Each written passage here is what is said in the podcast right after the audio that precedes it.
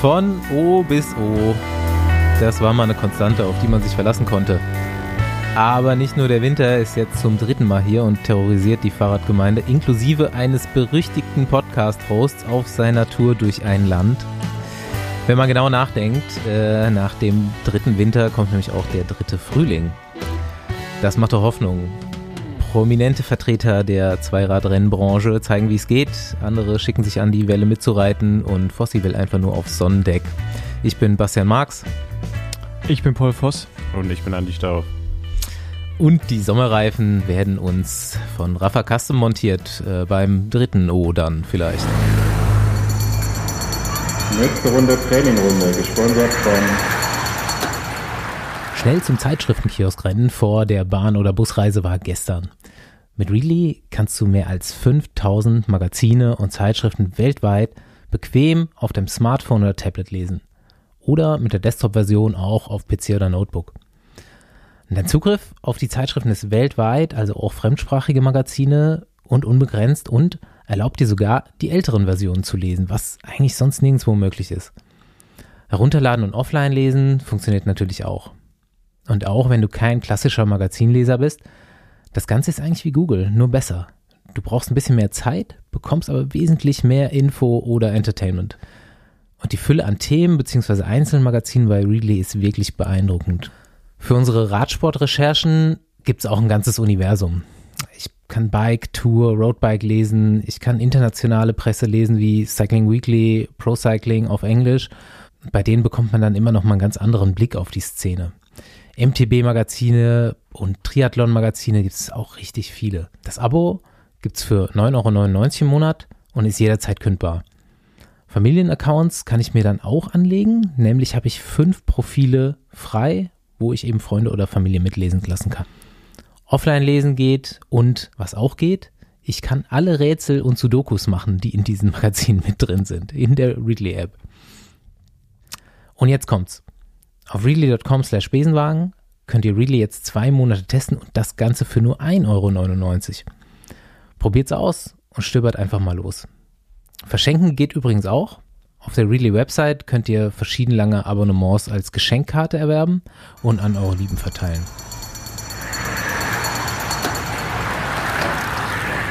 Übrigens, äh, sehr gute Einleitung.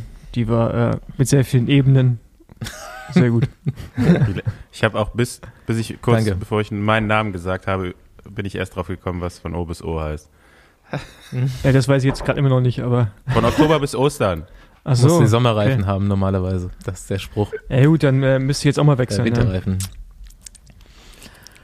Ja, wenn man kein Autofahrer ist, dann weiß man sowas nicht. ne? Ja, man wird Ja, immer gefragt eigentlich so von Leuten. Also in der Praxis von Patienten werde ich dann ähm, auch öfter mal gefragt, muss man eigentlich auch Winterreifen auf dem Rennrad fahren? Ja, klar. Ja, ja. Aber, ja, aber, es, also ich, ich kenne einen Kumpel hier aus Berlin, der hat an seinem Stadtrad für den Winter hat er Spikes dran. Spikes. Ja, so, Ja, so, so Mini-Dinger, ja. ja gut, in Berlin vielleicht, braucht man Ja. das vielleicht eher. Hier in Köln bräuchte ich dann eher nur noch breitere Schutzbleche. Ja, ich kenne eigentlich, also ich habe mir diese Faustregel dann nur noch mal gemerkt, um Vitamin D, um mich daran zu erinnern im Winter. Von O bis O. Ja, klar. Also ist genau der Zeitraum eigentlich, so von, also ab November bis April. Da kann man auch direkt von O bis O machen. Ja, das stimmt allerdings.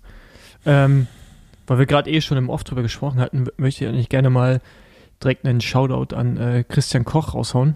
Äh, Glückwunsch zu den zwei Etappensieg, Etappensiegen auf Rhodos, war das, glaube ich, ne? Ja. Äh, ist, ein, ist ein Kontinentalfahrer für Lotto Kernhaus. Kann Andi vielleicht gleich nochmal erzählen, du meintest irgendwas mit, äh, die haben versucht, die Conny Quickstep zu machen. äh, Deu Haben sie auch die ersten deutsche zwei Quickstep. Tage? Haben sie auch die Deutsche Team zwei Tage. Lidl. Deutsche Team Lidl. nee, erzähl Ja. mal kurz. Ja. Ähm, ja, Christian Koch gewinnt zwei Etappen, war letztes Jahr bei der gleichen Rundfahrt ähm, zum Saisonauftakt auch schon sehr gut in Form, war da aber ähm, zweimal Zweiter, also hat er sich dieses Jahr auf jeden Fall verbessert, zweimal den äh, letzten Step aufs Podium genommen und ähm, Ja, Christian Koch zweimal überlegen äh, einen Massensprint gewonnen, obwohl er im Trainingslager jeden, jeden Trainingssprint verloren hat und auch schon leicht die Krise bekommen hat danach.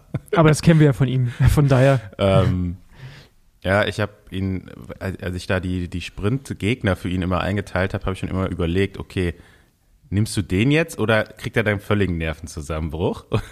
und habe dann immer versucht, ihm noch, noch so möglichst schnelle, aber leichte Gegner auch zu geben. Aber hat trotzdem irgendwie äh, im Training, mh, ja gut, ist das natürlich eine ganz andere Situation als im Rennen und äh, da zeigt sich dann eben, dass er ein super Rennfahrer ist. Ähm, ja, und ich bin gespannt, was er dieses Jahr noch so reißen kann. Er hat letztes Jahr die Bundesliga gewonnen. Ähm, das ist ja vielleicht der ein oder andere Hörer, ist im Jahr ein Begriff, die Bundesliga. Ähm, ja, aber die war nur zweieinhalb Rennen lang oder dreieinhalb. Und ich bin mal gespannt, wie er sich jetzt so über eine ganze, ganze Rennserie schlägt, aber bin da zuversichtlich und ähm, ja, wir haben sonst noch ein paar andere schöne Rennen auf dem Programm dieses Jahr, wo auch die anderen Jungs sich dann mal hoffentlich äh, von ihrer besten Seite zeigen können. Aber ja, wie du es schon sagst, ähm, Gesamtwertung hat dann hat es leider nicht gereicht. Zum wiederholten Mal. Letztes Jahr war er doch auch in Führung, glaube ich, auf der letzten Etappe, oder? Kann das sein? Und hat es am letzten Tag, ich glaube mich zu erinnern, ich weiß es nicht zu 100 Prozent, aber letztes Jahr wird er ja auch Zweiter in der Gesamtwertung, glaube ich, ne? Ja, na, klar, mit dem zweiten Etappensieg hat er natürlich die Gesamtwertung, die Führung übernommen.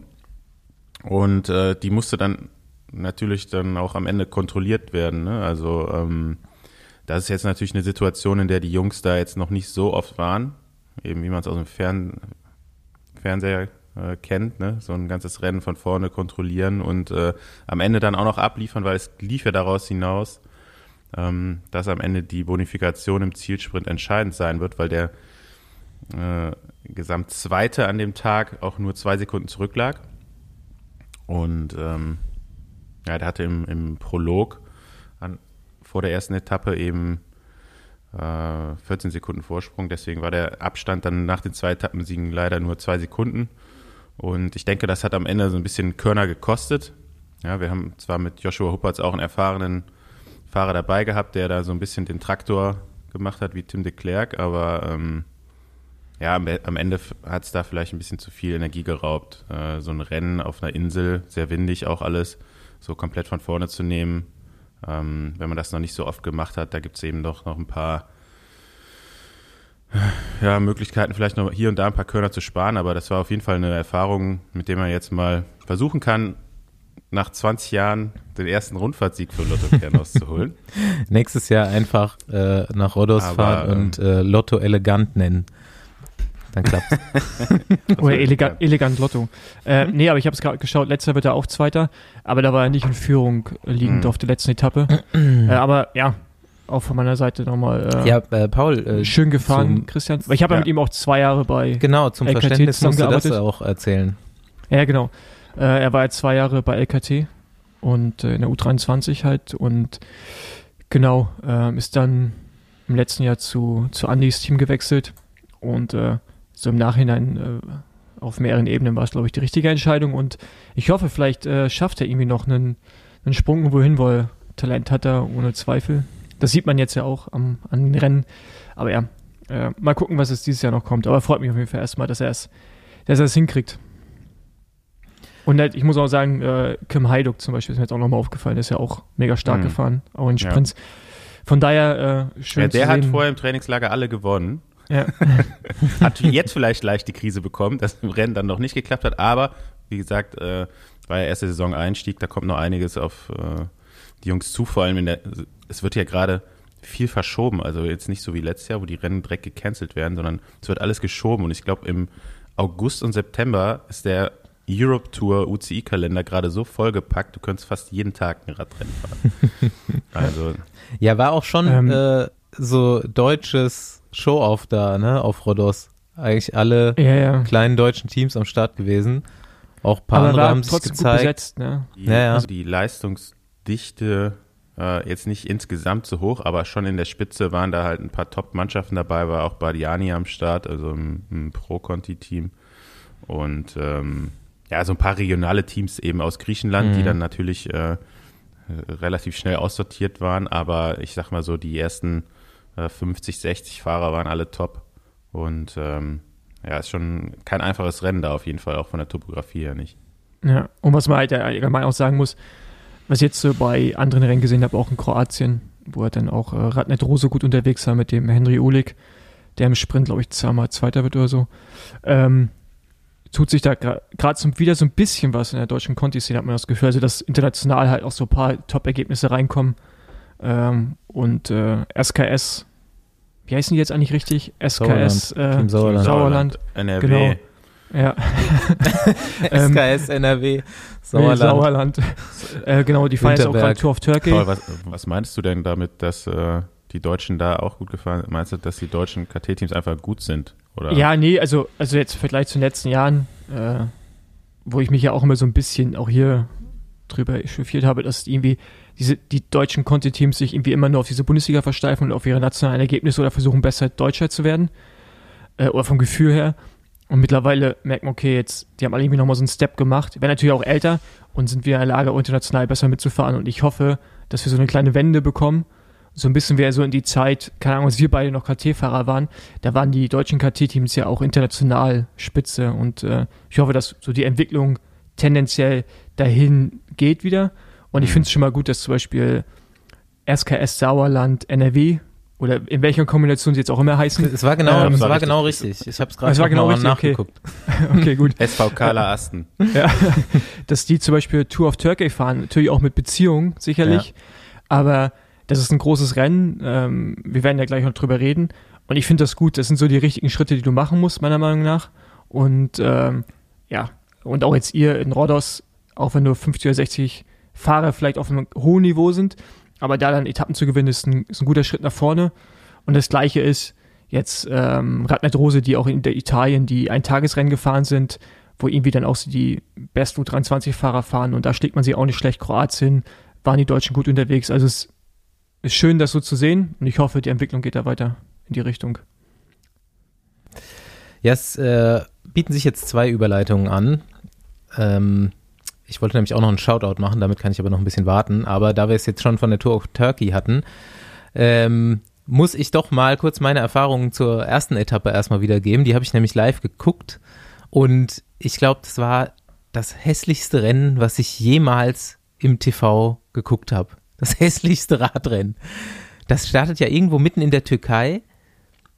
Am Tag vorher hat es geschneit. Alles war komplett grau. Diese Stadt nur, äh, also nur so Wohnblock, Kameraeinstellung und halt das Fahrerfeld, weiß ich nicht, war glaube ich, sah schlechter aus, styletechnisch, als Tour of Rhodos, bin ich mir relativ sicher. So, äh, Sauerland wirklich noch, wurde sogar vom englischen Eurosport-Kommentar positiv erwähnt. Team Sauerland. Ähm, mit den äh, Für- gelben für den Akzenten. Namen jetzt, oder? Nee, nee, für, für Optik. Und dann, ey, da fahren so Teams mit hier Spor, Spor Toto. Das ist das Beste. Kann sich jeder mal die Trikots Sport angucken. Der- Toto. Nee, Spor. So ein tür Toto. türkisches Team. Spor Toto. Beste Trikot ever gesehen. Naja. Ja, und dann war erste Etappe irgendwie noch so, die hatten die auf 74 Kilometer eingekürzt. Ich glaube, wegen den Schneefällen auch. Und äh, Tempo sah auf jeden Fall so nach RTF aus, bis auf den letzten sieben Kilometer oder so. Das war keine Werbung für den Radsport im TV leider. Man ist schon so.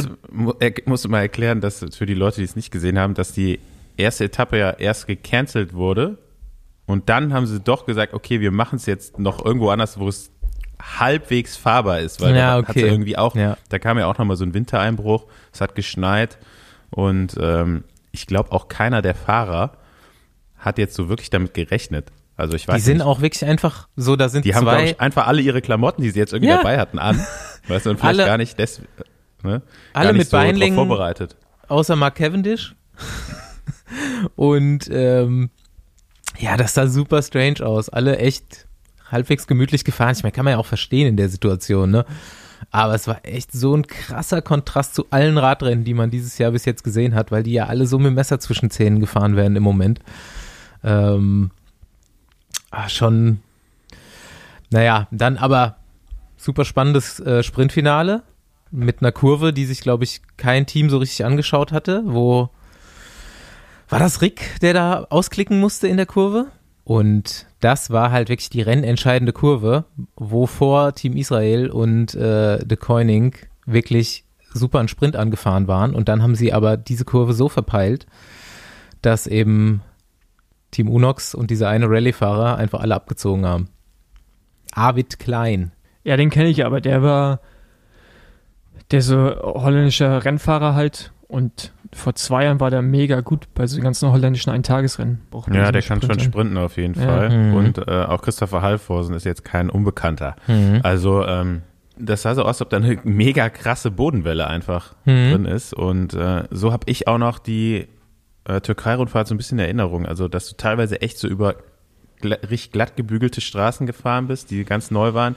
Teilweise aber auch äh, Asphalt. Ich äh, gerade da in, in den bergigeren Regionen, der war so rau. Also, sobald du aufgehört hast zu treten, hast du euch direkt angehalten. Also, das ja. war so krass. und, und rutschig. Ähm, ja, und dann halt in den Städten, ähm, so in der touristischen Gegend, halt so ein bisschen abgenutzter Asphalt und äh, ja, auch schon immer viele Stürze leider da äh, bei der Rundfahrt und ähm, ich, ich finde übrigens gerade die, die, die Namenskreation für das Team Uno X sehr gut. Unox. Ja, Team Unox.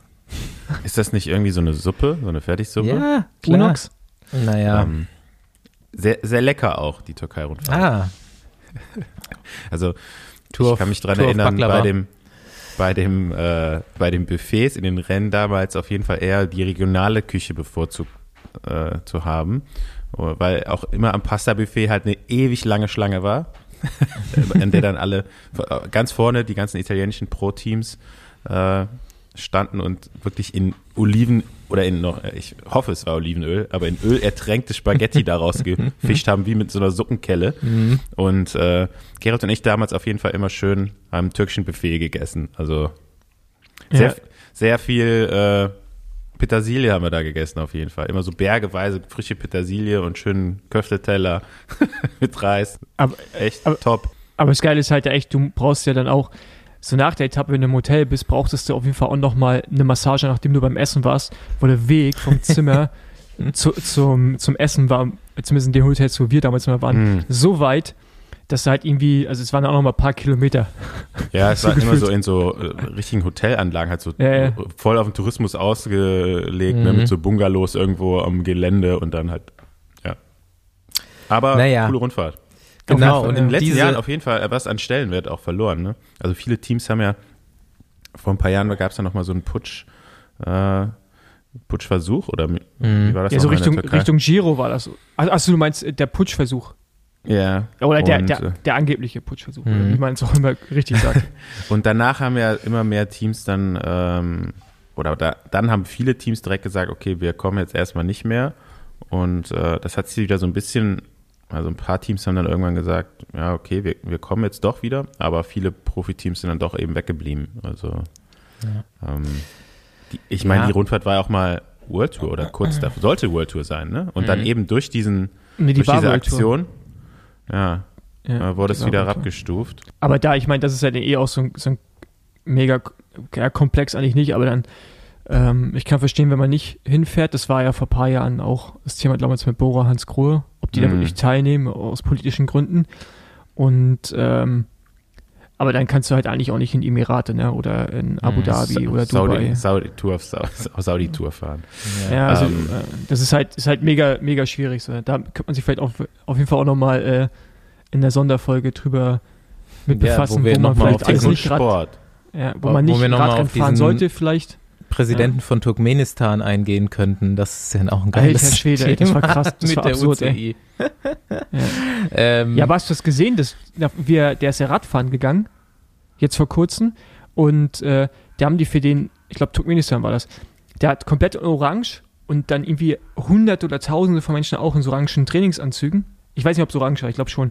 Und die haben alle die gleichen Räder gehabt und da ist er einfach Radfahren gegangen. Ja, der ist ja, und der liebt der Radfahren. Fahrradtag. Fahrradtag genau, die, die, haben die, ganze, die haben die ganze Stadt äh, stillgelegt und da standen die halt dann, wie man es irgendwie aus Nordkorea kennt, weißt du, wenn die so mhm. in Reihen stehen, so standen die da und der ist einfach Rad gefahren, die haben die alle begrüßt. So komplett absurd. Da war autofreier Samstag. ja, genau. der hat immer autofreien Samstag. Aber es ist dann wie im Fußball, ne, wo du halt nach Katar gehst für eine WM. Ja wo tausende von Menschen äh, halt wie Sklaven gehalten werden. Gut zurück Sport und Politik. Türkei-Rundfahrt, denn die äh, hat ihr Image auf der zweiten Etappe für mich auf jeden Fall direkt äh, um 180 Grad gedreht und äh, ist zurückgekommen zu dem, weshalb man eigentlich eingeschaltet hat, nämlich äh, Sprints. Fabio Jakobsen, Mark Cavendish, richtig geil, zwei Comebacks und äh, ja, Top 3 mit André Greipel noch auf Etappe 2. Auf jeden Fall äh, gute alte Zeiten mal wieder aufleben lassen da. Genau, und jetzt sind wir ja auch in dem dritten Frühling, den du vorhin in Ganz der Einleitung genau. schon äh, angedeutet hast. Ich habe es gestern nur auf dem Rückweg äh, aus München einfach nur die letzten, glaube ich, Minute geschaut, wo halt einfach nur die Zielankunft mit der, äh, mit der Freude danach von Kerf und äh, ich weiß gar nicht, ob ich so ein ich, bin halt ein Radsport-Fan, ne? Und deswegen fand ich es halt irgendwie auch emotional und geil und es ist halt irgendwie cool, wenn der nach, ich glaube, über 1000 Tagen, also über drei Jahre, oder fast drei Jahre, nee, über drei Jahre, glaube ich, kein Ich Radrennen mehr gewonnen 2018 war der letzte Sieg. Ja. so über drei Jahre kein Radrennen mehr gewonnen hat, oder drei Jahre, und dann einer einer der weltbesten Sprinter war, ja, irgendwie kam, wie viele Tour-Etappen gewonnen hat, das ist halt so krass, dann gewinnt er nicht wieder ein Radrennen, das ist halt Tour of Turkey, das ist nicht das größte Radrennen der Welt, und wer sich freut, es war halt mega geil, und wie auch einfach alle anderen Fahrer äh, sich angestellt haben, um alle nochmal zu gratulieren, so ungefähr, ähm, war auf jeden Fall ziemlich geil. Äh, Finde ich, bringt man auch mal so eine andere, andere Perspektive oder Wertigkeit in diesen Sport rein. Also, dass halt eigentlich erstmal fast egal ist, was es, also wie groß das Rennen ist, sondern dem Fall ging es halt da jetzt um Emotionen und die waren auf jeden Fall da bei ihm. Ja. Ja, und Ja, war, und jetzt musst du. Ja, war du auch ja ein halt geiler mal- Sprint. ja das auf jeden Fall. Also ich habe natürlich hier den, den Locals als Kölner, äh, also André Greipel und Rick Zabel, die Daumen gedrückt. Ähm, und dachte, es sah ja auch perfekt aus bei den beiden. Die waren 250 vor Ziel ähm, in einer super Position. Dann eröffnet Philipsen den Sprint und was Kevin dich dann gemacht hat, das war auch, also Paul hat gerade gesagt, das ist jetzt nur die Tour of Turkey, also die ist ja erstmal auch top besetzt, was die Sprinter angeht. Und wie er dann den Sprint gewonnen hat, also der hat ja auf den letzten 100 Metern eigentlich noch zwei Leute überholt, aber Philipsen hatte da auch schon ein Loch nach vorne, also der hat, ich glaube, auf 100 Metern ja, gute 10 Meter gut gemacht. Mhm. Also locker auf Philipsen. Ja. Und das ist eigentlich das, was mich am meisten so fasziniert hat im Nachhinein, dass er eigentlich wieder so wie früher eigentlich das Unmögliche geschafft hat in so einem Sprint. Ja. Es war jetzt kein Gegenwind. Äh, ja, die, die Zielgeraden hatte noch so eine, leichten, eine leichte Linkskurve. Schönen Gruß an die UCI an der Stelle, wie sowas immer noch sein kann. Das verstehe ich einfach nicht, ob es da keine Straße gibt, die länger als 100 Meter geradeaus geht. Ähm, aber er fährt dann da wirklich noch an beiden vorbei, also an André Greipel und äh, Jasper Philipsen. Und das fand ich so im Nachhinein schon so, okay. Das war jetzt nicht einfach nur irgendwie ein Sprint gewonnen, sondern das war halt richtig stark. Und ähm, ja, nach so einer langen Durststrecke und auch in dem Zusammenhang, dass eigentlich, er stand kurz vor seinem Karriereende letztes Jahr und äh, ja, hat dann noch einen Platz bei Quickstep gefunden, in welcher Konstellation auch immer das zustande gekommen ist. Also ähm, ob er da jetzt äh, ja noch alte alte Beziehungen zu Patrick Lefebvre wieder aufgewärmt hat oder da vielleicht noch einen Sponsor sogar mitgebracht hat, um ihm diesen Platz zu ermöglichen, ähm, der mal dahingestellt. Aber äh, ansonsten hat keiner mehr eigentlich an ihn geglaubt. Kein Team hat, hätte ihm die Möglichkeit gegeben. Und äh, jetzt ist er zurück bei Quickstep und äh, ja, gewinnt jetzt im April schon wieder das erste Radrennen. Und ich bin gespannt, ob es jetzt dabei bleibt oder ob jetzt noch wieder ein paar Siege dazukommen. Ja, das ist halt auch, was ich letztes Mal, in ich glaube, letzte Folge gesagt habe. Deswegen hoffe ich auch, dass Sagan zu Deconic Quickstep geht, weil ich glaube, dann gewinnt er noch ein paar Klassiker. Weil das ist halt, glaube ich, es liegt an dem Team, das Kev Radrennen gewinnt. Der würde, glaube ich, bei Astos Quebecer heißen sie, ne? Ja, Hm. w- würde der kein Radrennen gewinnen. Oder wäre er jetzt auch nicht beim Schelle-Preis Dritter geworden oder so. Und das ist, glaube ich, ganz viel in diesem Team, was ihm jetzt halt wahrscheinlich auch wieder mehr Freude am Radfahren gibt. Und ich fand's geil. Und der, wie du schon sagst, der Sprint war halt Hammer, auch wie er durch die Lücke da durchgegangen ist. Mhm. Ähm, und äh, wie langsam auf einmal André aussah und auch äh, ähm, Philipsen im Vergleich, ne? Der, der kam da vorbeigeschossen und halt wirklich wie früher auch die Position auf dem Rad. Ähm, ja, geil, geil das zu sehen und ähm, mal gucken, was da jetzt irgendwie noch kommt. Kann, er- manchmal ist es auch so, dass das, dieser eine Sieg dass du den halt brauchst, das legt einen Schalter und auf einmal kommen da noch ein paar und äh, ja, ich finde es auf jeden Fall geil, auch als Radsport-Fan einfach, dass, dass so eine Legende einfach jetzt irgendwie nochmal so seinen zweiten Frühling hat. Langsam ist da jetzt auch das falsche Wort. Ja, ähm, klar, also, im Verhältnis. Fällt mir dazu äh, gerade ein, aber ähm, André, André Greipel ja. zum Beispiel ist ja einer der, der Sportler, der bei Strava einfach alles auch äh, hochlädt mit inklusive Power, Power-Daten und so weiter. Und äh, der Sprint, den er da gefahren ist, der war auf jeden Fall nicht langsam. Und ähm, ich habe mir auch sagen lassen, dass André eigentlich immer noch die gleiche Power hat wie zu den Zeiten, als er Tour de France-Etappen gewonnen hat. Und ich überlege, woran das liegen könnte, dass er vielleicht nicht mehr so, also damals hat er die Sprints sogar noch überlegen gewonnen, ja.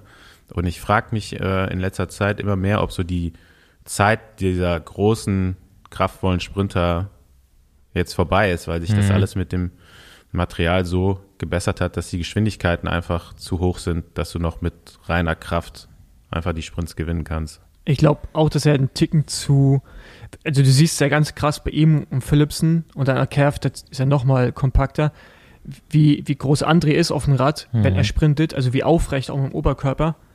Und dann Kev ist ja wirklich irgendwie äh, fast die Hälfte, also Kev ist ja auf der Höhe von André seinem Lenker fast, so mit seinem Kopf. Mhm. Und, äh, und ist auch relativ tief. Ich meine, das beste Beispiel ist ja Caleb Youn. Ich glaube auch, dass es einfach daran liegt, alles, die Sprints sind so schnell, das Material ja. ist so schnell geworden und da reichen halt reine Watt, sind es dann halt am Ende mhm. auch nicht mehr, ne? sondern so ganz viele Faktoren. Ne? Also ich weiß noch, als ich aktiv war, da war auf, da herrscht auf jeden Fall die Meinung, dass für einen Sprinter die reine Power entscheidend ist und alles andere ist eher, eher mal zweitrangig. Und das war ja dann auch genau die Zeit, in der äh, Greipel, Kittel ähm, so erfolgreich waren. Aber irgendwie ist es dann in den Jahren danach immer mehr so geworden, dass dann auf einmal Fahrer, ich, so der erste, bei dem ich es mir gedacht habe, war Viviani, weil Viviani nie so diese wirklich hohen Wattzahlen getreten hat, sondern er eigentlich eher immer durch Positionierung und den Speed letztendlich die, die Rennen gewonnen hat. Und ähm, ja, gerade gibt es auch eigentlich keinen, keinen größeren, schweren Sprinter, so, so richtig. Nee. Ne? Ja, ich, die sind alle relativ kompakt. Ich weiß nicht, so ein, ein Bennett kann man ja im Moment so ein bisschen als Maß aller Dinge sehen. Der ist auf jeden Fall noch so ein Zwischending, würde ich sagen. Ne, Bennett ist klein. Ja? Also der ist nicht groß. Der ist so groß wie ich, also so irgendwie 1,77, 1,76, 1,78 maximal. Der ist auch nicht schwer. Mhm. Ähm, der vielleicht auch nur so 70, 72 Kilo mehr ist das auch nicht. Ähm, deswegen fällt er manchmal ganz gut berghoch. Ja. Und der sitzt ja auch relativ kompakt auf dem Rad. Ähm, also mir fällt jetzt auch keiner ein, der, sagen wir, über diese 75er-Grenze hinausgeht und jetzt wirklich massenhaft Sprints gewinnt. Vielleicht so ein Tim Melier, der sitzt ja auch sehr aufrecht auf dem Rad. Ich meine, der hat ja wie bei so einem Holland-Rad da irgendwie so 10 Spacer unterm Vorbau. Ähm, aber sonst der Rest ist schon echt äh, ziemlich, ziemlich äh, flach auf dem Rad unterwegs, ja. Oder? Also mir fällt jetzt sonst niemand ein. Hm. Außer Vielleicht gibt es auch gerade keinen. Hm. Chepo muss zurückkommen. Chepo muss zurückkommen. Ey, gut, aber der hat ja auch 180er Vorbau gehabt, der lag ja auch flach auf dem Rad. 100, Jonas Rutsch fährt einen 170er Vorbau. Ja, habe ich gesehen, ne? Das ist äh, schon sehr lang, würde ich sagen. Was sagt, was sagt eigentlich der Bikefitter dazu? Der Bikefitter hängt gerade. Der, der, der, ist äh, starr vor Schreck. Leichte äh, Verbindungsprobleme wieder hier im Düsseldorfer Umland. Wir warten, bis Basti zurückkehrt. Aber ähm, ich meine, Jonas Rutsch ähm, hat einfach einen sehr unverhältnismäßigen Körper. Also der hat, sagen wir mal, ausgedrückt. hat jetzt keine kurzen Beine, aber er hat einen noch längeren Oberkörper. Ja, ist halt eine Ziege, ne? Also, nee, nee, nee, nee, ist so eine Mischung aus einer Ziege und einem Dackel, aber ich glaube, er nimmt uns das gerade nicht übel, dass wir das so sagen. Ähm, aber es, da, da gibt es irgendwie, irgendwie, ich habe eh das Gefühl, dass so Leute mit langem Oberkörper und im Vergleich dazu kurzen Beinen immer gute Radsportler sind. Dominik Klemmer hat ja auch einen relativ langen Oberkörper ja. im Verhältnis zu seinem ja, Bein. Ja, ist natürlich, ja, du. Ja. Oh Mist, jetzt sind wir beim Thema. Ich komme gerade zurück, sorry. ich war weg. Das interessiert ja, mich. Langer Oberkörper, kurze Beine. Erzählt noch mal kurz, was ihr gerade gesagt habt. Ähm, ja, wir kamen darauf, weil ich, wir irgendwie über Vorbaulängen geredet haben. Ja. Ich weiß auch schon gar nicht mehr. Mein Kurzzeitgedächtnis ist noch nicht so, ist so, äh, noch nicht so auf Trab hier am frühen Morgen. Ist ja eine Frühstücksfolge hier. Und ähm, ja, Jonas Rutsch fährt jetzt einen 17er Vorbau. Mhm. Und ähm, wir haben jetzt nochmal festgehalten, dass er einfach einen ziemlich langen Oberkörper hat.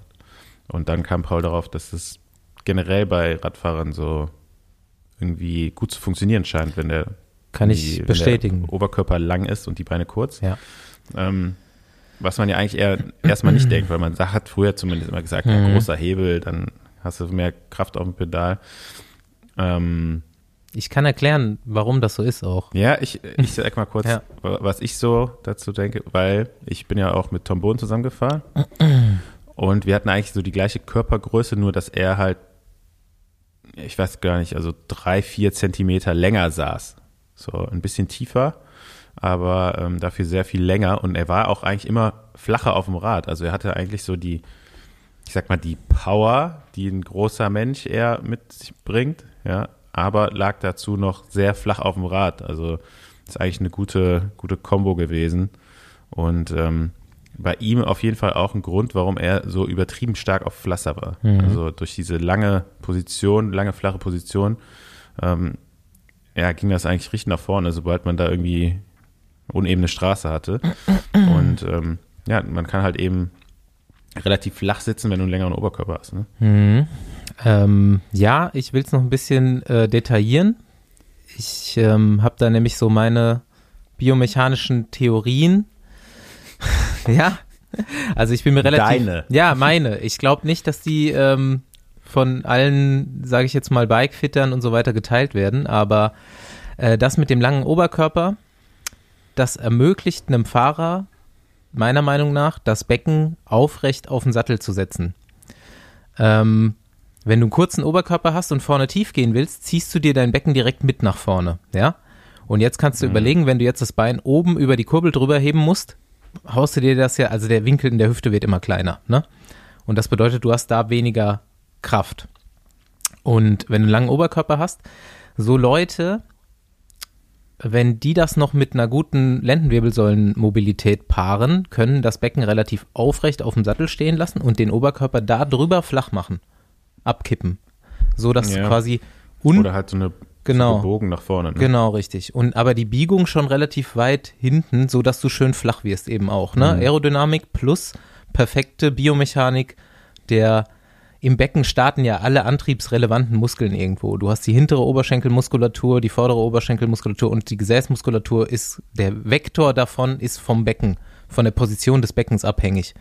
Und ich versuche es immer ganz so simpel wie möglich zu erklären, wenn du wenn du dir den Oberkörper oder dein Becken weit nach vorne ziehst, wie ich gerade schon gesagt habe, musst du mit dem Oberschenkel weit an deinen Bauch ran, im Endeffekt, im Trittzyklus. Und wenn du auf einer Beinpresse sitzt oder irgendwas dergleichen, wenn du ganz nah dran fährst, sodass die Beine direkt so am Bauch sind, ist schwerer. Ne? Wenn du ein bisschen weiter weg fährst, wird's leichter, das super schwere Gewicht zu drücken. Das ist so ein Faktor. Natürlich wird die Zugbewegung auch leichter, atmen wird leichter. Und äh, man sieht ja diesen Trend, den seht ihr auch. Viele, viele Fahrer, gerade so Bergfahrer, sitzen halt weit vorne auf dem Sattel. Ne? Und ähm, da versucht man das so ein bisschen zu kopieren, aber wenn du so einen langen Oberkörper, das gilt ja eher so für Klassikerfahrer, so langer Oberkörper, und die können zum Beispiel noch hinterm Tretlager sitzen. Die würde ich jetzt im Fitting nicht weiter vorsetzen, um diese Biomechanik zu vereinfachen, sondern wenn du einen langen Oberkörper hast, kannst du trotzdem von hinten treten, gefühlt von hinten, in Anführungszeichen, und deine volle Kraft ausnutzen. Und das ist, glaube ich, gerade so, was du sagst, für Pflaster und Schwerpunkt auf dem Rad auch nochmal super wichtig. Flache. Flache Flache Pflaster. Pflaster, genau. Bergauf ist es eher auch scheiße, wenn du so weit hinten sitzt. Ja. Aber ähm, ja, ich musste nur gerade wieder dran denken, Zugbewegung. Was meint er nochmal mit Zugbewegung? Aber ihr scheint ja alle am Pedal zu ziehen. also wenn ich das mache, dann auf jeden Fall nicht bewusst. Und ich verstehe auch nicht, das haben schon immer Leute gesagt, ja, du musst, du musst treten und ziehen, treten und ziehen. Und wenn du durch, dann habe ich mir als Kind halt immer so gedacht, hä, was, wie soll das denn gehen? Aber musstest du nicht früher im Kader auch einbeinig fahren auf der Rolle im Winter oder sowas? Nee. Das sagen mir immer so die Kaderathleten, wenn die so zum Fitting da sind, dass sie immer so von den Trainern auch gerade im Wintertraining immer mal einbeinig fahren mussten. Und wenn du das öfters mal machst, kannst du das einfach so. Da denkst du ja nicht drüber nach. Da kommt die Bewegung ja von selbst. Also, ich mach's, hab's, glaube ich, einfach so gemacht, aber so. Ja, wenn du genug Watt Manchen Leuten muss es anscheinend ja beigebracht werden. Ja. Oder die haben das speziell geübt. Ich weiß nicht, also es gibt ja, äh, man hört es ja manchmal, wenn so Leute treten und die hauen immer so ins Leere, ne? Mhm, genau. Ja, das äh, hatte ich nicht. Ja, und die Biomechanik davon kannst du halt extrem über Position verbessern. Aber, um zum Thema zurückzukommen, ein langer, beweglicher Oberkörper ist perfekt, dass du dir darüber gar keine Gedanken machen musst. Und die meisten Leute, so, ich erzähle jetzt einfach mal Fitting-Erfahrungen, die so zum Fitting kommen, die jetzt eher so im Hobbybereich Radfahren, spaßmäßig, vielleicht auch äh, ein bisschen schneller fahren wollen, haben eher einen kurzen Oberkörper und lange Beine. Und das ist echt einfach wesentlich schwieriger zu fitten. Und der klassische Radhändler hat sich auch schon wesentlich gebessert in den letzten zwei, drei Jahren. Hat halt einen sehr großen Rahmen verkauft, der dann, weil wegen Beinlänge, nur auf Beinlänge geguckt, lange Beine, kurzer Oberkörper, dann doppeltes Problem. Kur- Kurzer Oberkörper eh schon zu lang, äh, großer Rahmen noch, noch länger. Jetzt ziehe ich mir das Becken nach vorne und zerstöre die Biomechanik. Dann hilft nur noch ein Achter Vorbau. Genau. Achter Vorbau, Zero Offset Stütze und ein Sattel, wo du weit vorne sitzt.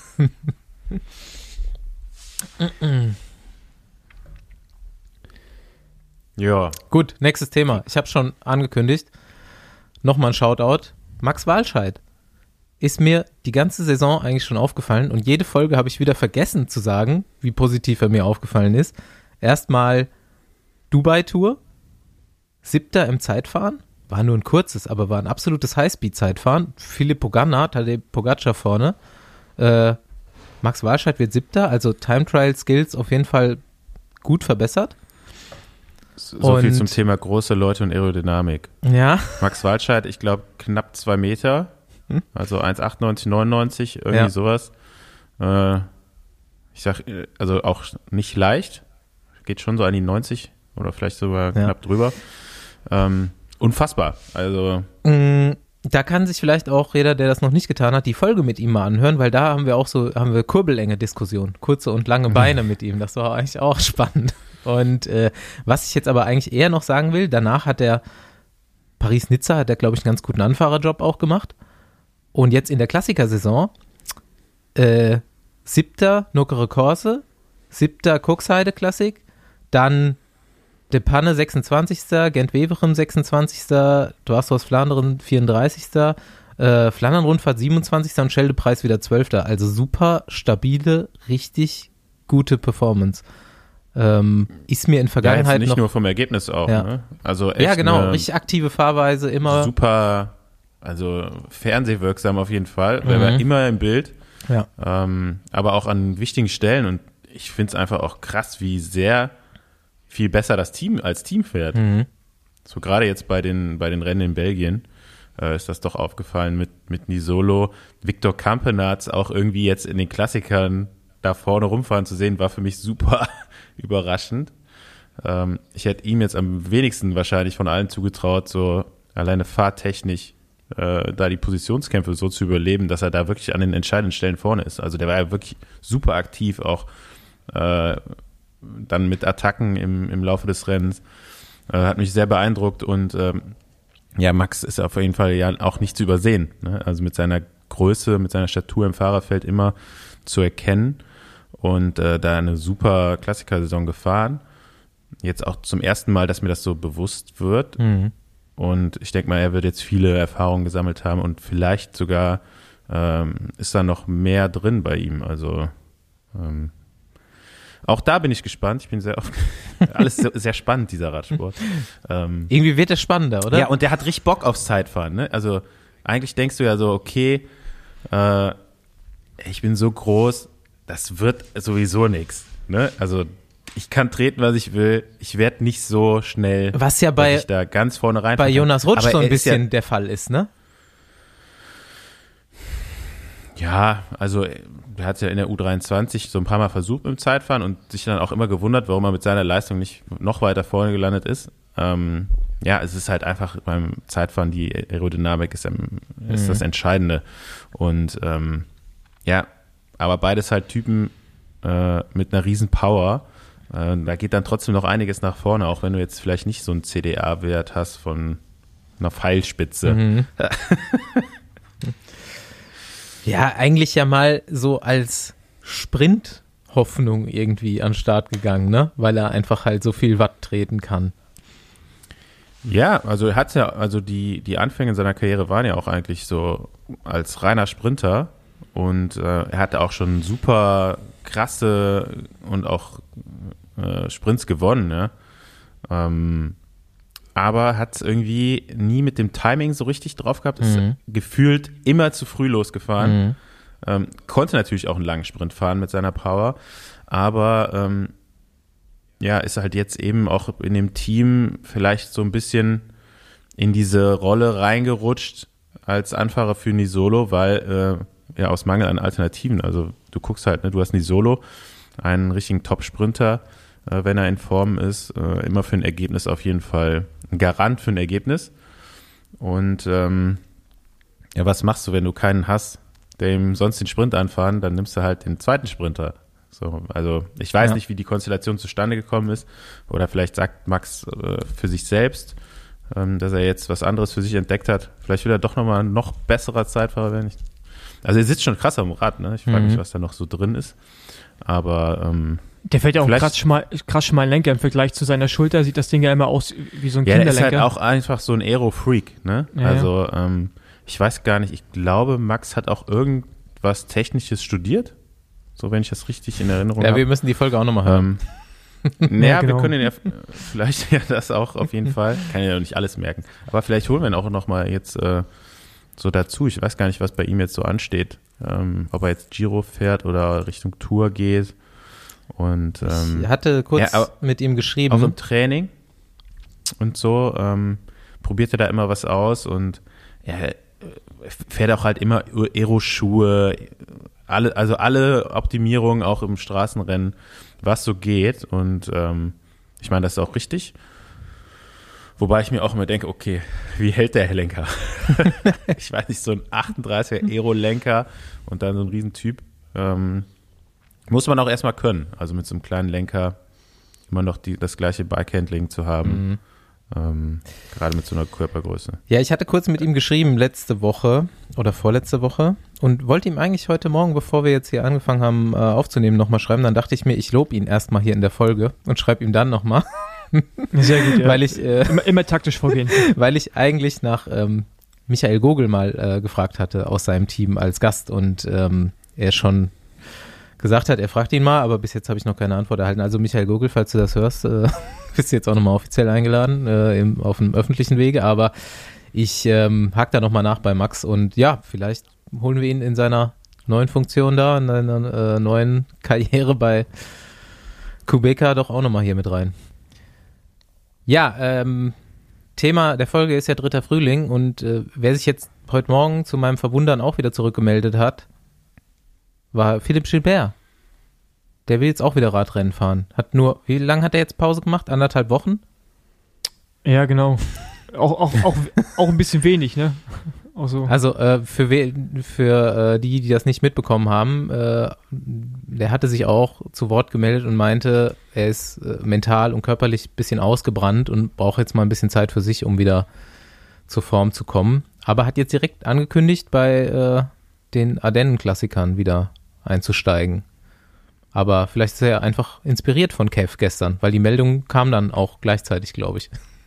Ja, aber also, also ich würde jetzt einfach mal auch sogar was drauf wetten, dass der da nicht schnell fahren wird, weil ähm, ich meine, das Niveau sehen wir ja, wie hoch das ist und ähm, ja, gut, ich meine, ich, schön, dass er zurückkommt, aber halt dafür, dass er ja eigentlich eine Auszeit nehmen wollte, die er anscheinend ja auch wirklich brauchte, ist halt anderthalb Wochen echt wenig. Also machst du ihn wieder mal mehrere Wochen, nimmst einfach mal raus und baust dann auf und gehst dann zu den Rennen, aber er macht das halt anders. gut, ähm, mal bin ich gespannt, aber ich, ich erwarte da jetzt auch nicht so viel von ihm. Tja, ich würde, ich hätte da gern mal Insights zu. Hm. Krieg, kriegen wir das irgendwo her? kennt, kennt man irgendjemanden, der äh, Kontakt zu Philipp Gilbert hat? Naja, wir kennen John Degenkolb und Roger Kluge. Ja. Aber ich weiß nicht, ob die mehr, mehr erzählen. Wir können Aber da auf jeden Fall mal nachhaken. Roger hört, Roger hört den Podcast. Ja. Ich könnte natürlich auch einfach schreiben. Aber er hört ja den Podcast. Mal gucken, Roger, ja, vielleicht kannst du mit Informationen versorgen. Vielleicht fahrt ihr auch immer mal wieder demnächst eine Runde zusammen, da kannst du ihn ja mal fragen. Ja, ich fahre, glaube ich, erstmal nicht mehr Rad. Und schönen Gruß auch. ja, genau, das ist, das ist die Überleitung zum. Ja, okay. Ich wollte noch kurz da so ein bisschen was reinwerfen. Ja, werf Ähm, rein. Ich weiß nicht, ob ihr das mitbekommen habt. Es hat jetzt auch gerade wieder so ein junger französischer Profi, ähm, der im Devo-Team noch äh, gefahren ist von Groupama FDG, ähm, seine Karriere beendet. Auch ähm, weil er gesagt, er kommt mit dem mentalen Druck, es unbedingt schaffen zu müssen, äh, nicht klar und hat jetzt nach sollte eigentlich einen Sprung in die World Tour gehen jetzt dieses Jahr und ähm, ja, dann wird das aber alles noch mehr ähm, und hat jetzt darauf in seiner Karriere beendet. Und ähm, ja, man, wir haben ja jetzt gerade den Trend, dass immer mehr junge Fahrer früh Profi werden und dass sich das jetzt mittlerweile auch auf die noch jüngeren Fahrer auswirkt und da so ein bisschen den Druck, also den Druck, Profi werden zu müssen oder zu können, ne? also den hatten ja eigentlich eher so die älteren U23-Fahrer.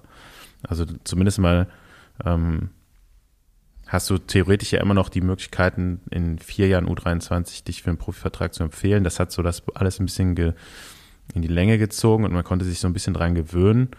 Ähm, natürlich gab es schon immer Leute, die in den ersten Jahren der U23 schon aufgestiegen sind. Ähm, die haben sich aber, glaube ich, da nie so einen Kopf gemacht. Aber ähm, als ich jetzt so ein bisschen mitbekommen habe, dass sich halt jetzt auch wirklich schon U19-Fahrern da, äh, U19-Fahrer Druck machen, weil sie denken, okay, wir müssen jetzt Profi werden nach der U19-Klasse oder halt möglichst schnell nach der U23. Und das ist äh, ja noch so ein, so ein Feld, glaube ich, wo sich jetzt gerade keiner drum kümmert.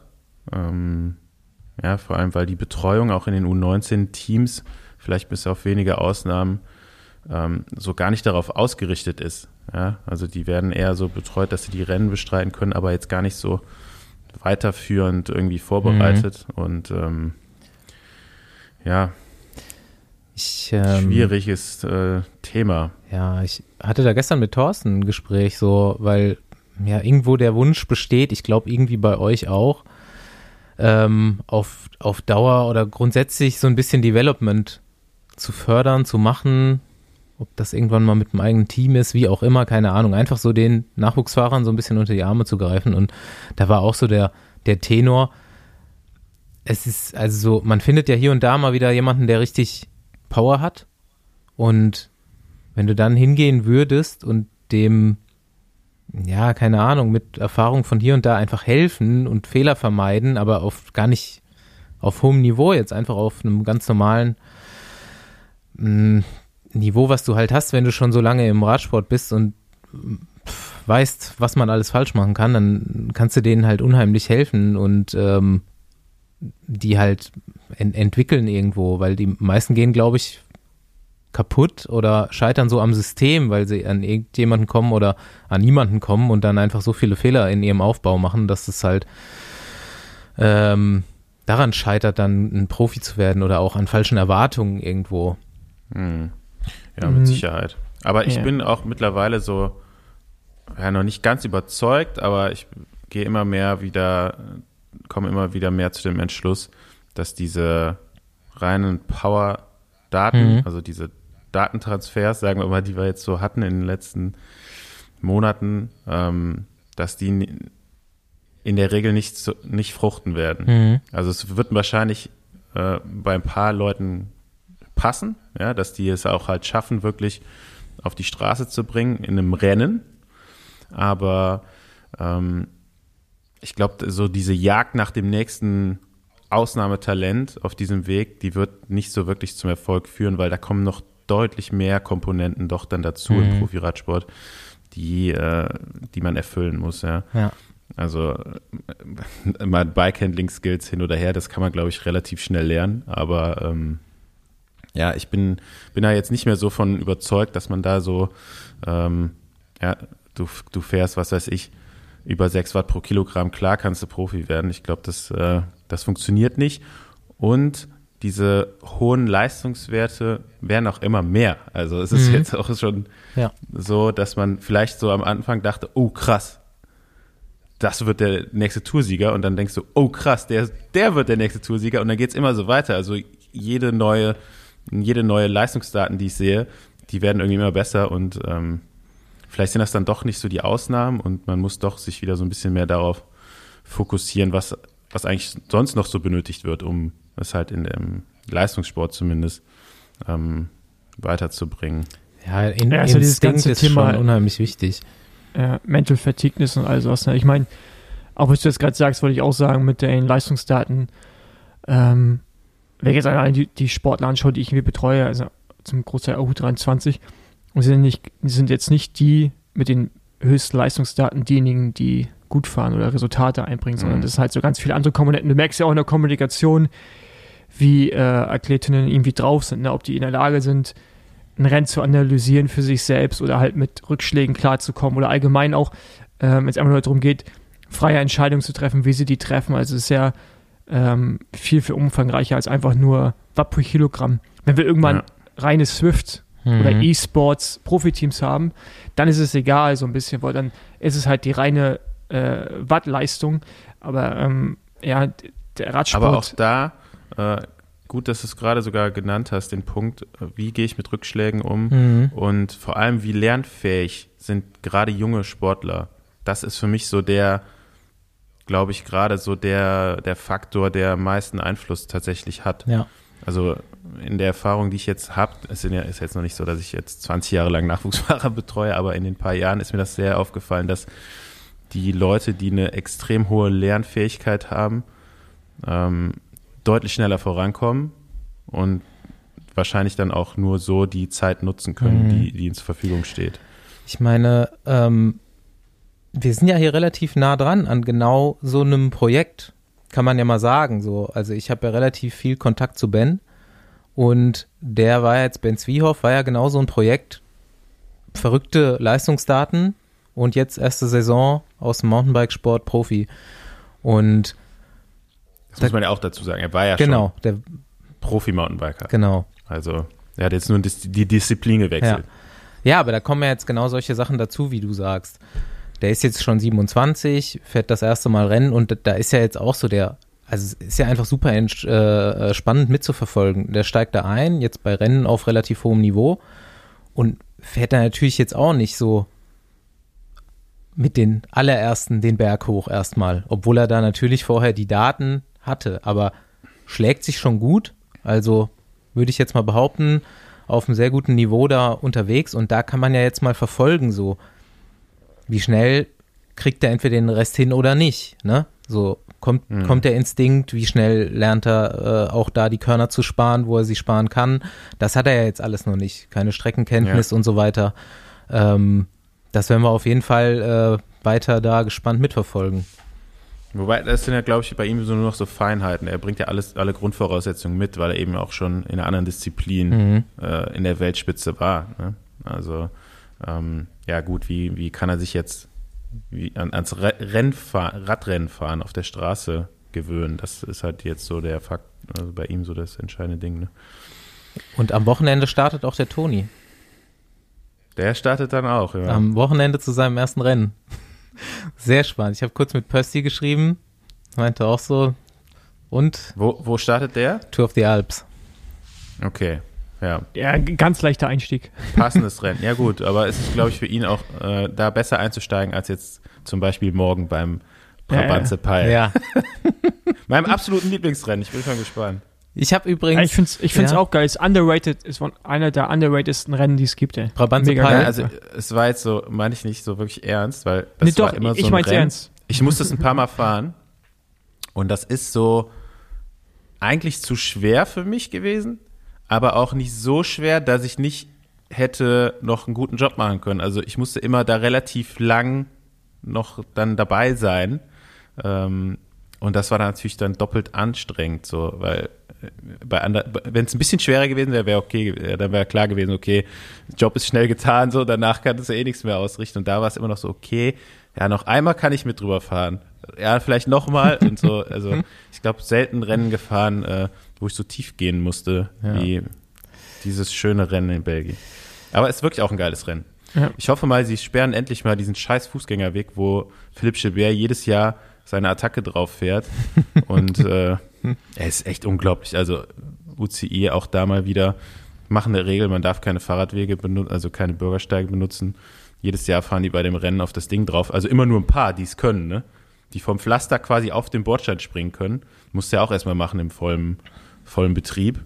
Und ähm, ja, da halt einfach einen riesen Vorteil sich rausholen und jedes Jahr stehen die daneben und sagen nichts. Also, was eigentlich, ich habe jetzt hier schon wieder ein paar Flaschen fliegen sehen bei den letzten Rennen.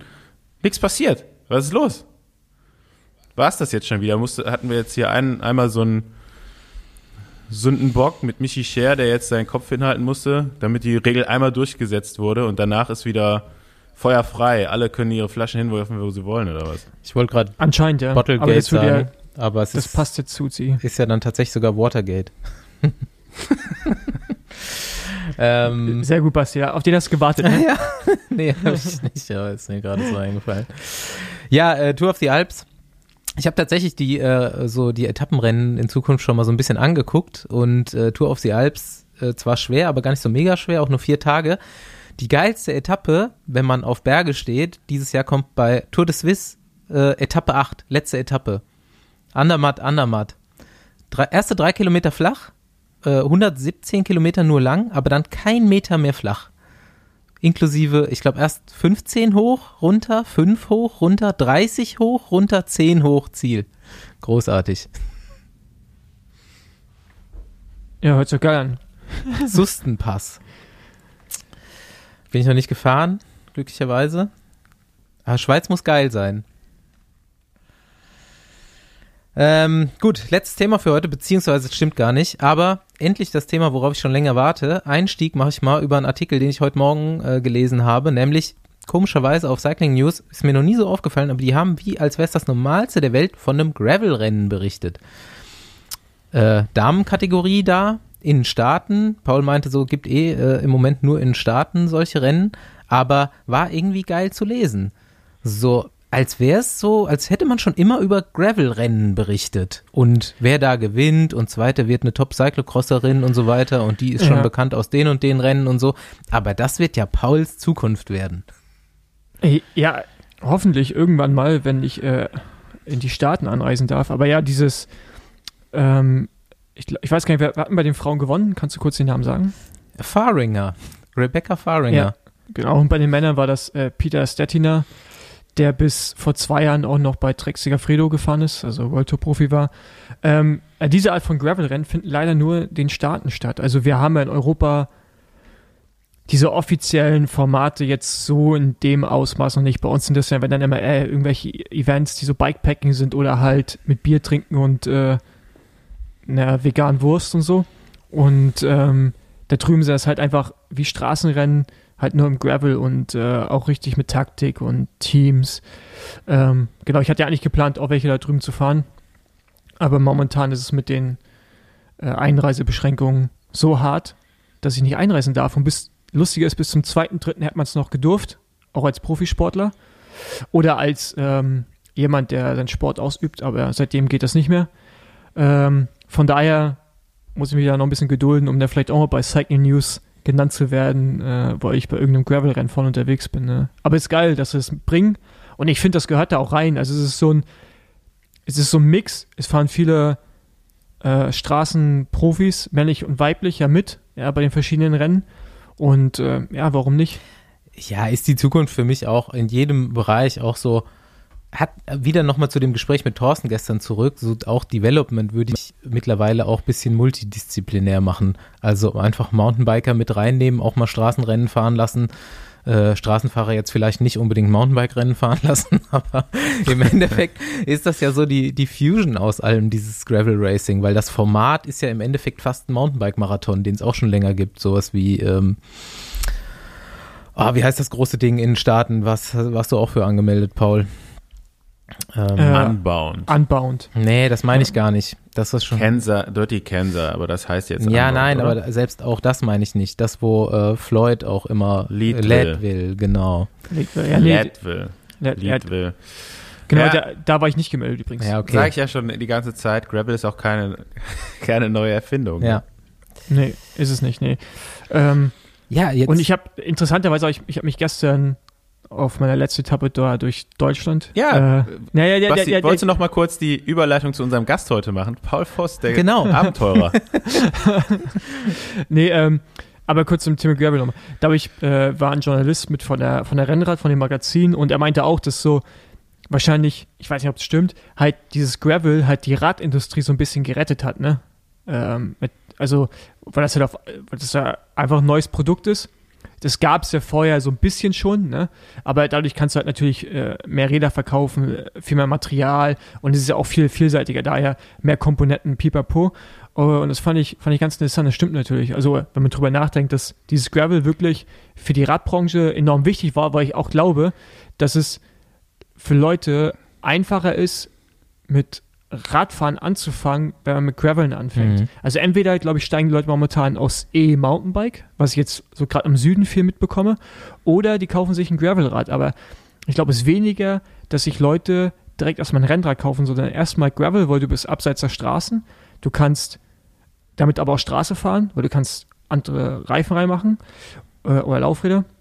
Du kannst aber auch genauso schon ein paar harte Single Trails fahren, ja, mit dem dementsprechenden Material. Und äh, das ist so wirklich so eigentlich der beste Mix für EinsteigerInnen, finde ich. Also du sagst jetzt, hat vielleicht die Fahrradindustrie gerettet. Ich, Ja, aber- be- ich würde gerettet, behaupten, das haben die sich so alles so ausgedacht. Und wer weiß, ne, mit der Pandemie hier, das hat ja auch nochmal alles das Ganze befeuert. Wer weiß, wer das gemacht hat. Ja. Ne? Markus Söder Genau. fährt auch Nee. E-Bike jetzt. Ey, Ey, du, ganz ehrlich, jetzt- also jetzt zu Markus ein E-Mountainbike in. Süddeutschland ist auch einfach das perfekte Match, Ja, oder? ja, auf Vor jeden allem Fall. kannst du ja auch da, die haben ja schon so eine Infrastruktur, zumindest beim Schwarzwald, weiß ich dachte, du kannst halt auch auf den Hütten Akkus tauschen. Also du kannst den ganzen Tag Was? mit dem Ding durch die Gegend hämmern und dann äh, jede Hütte hier ein neuer Akku. Gib mal. Ja, geil. Ja, gut, Paul, erzähl jetzt, los. Abend, Ja. Abenteurer.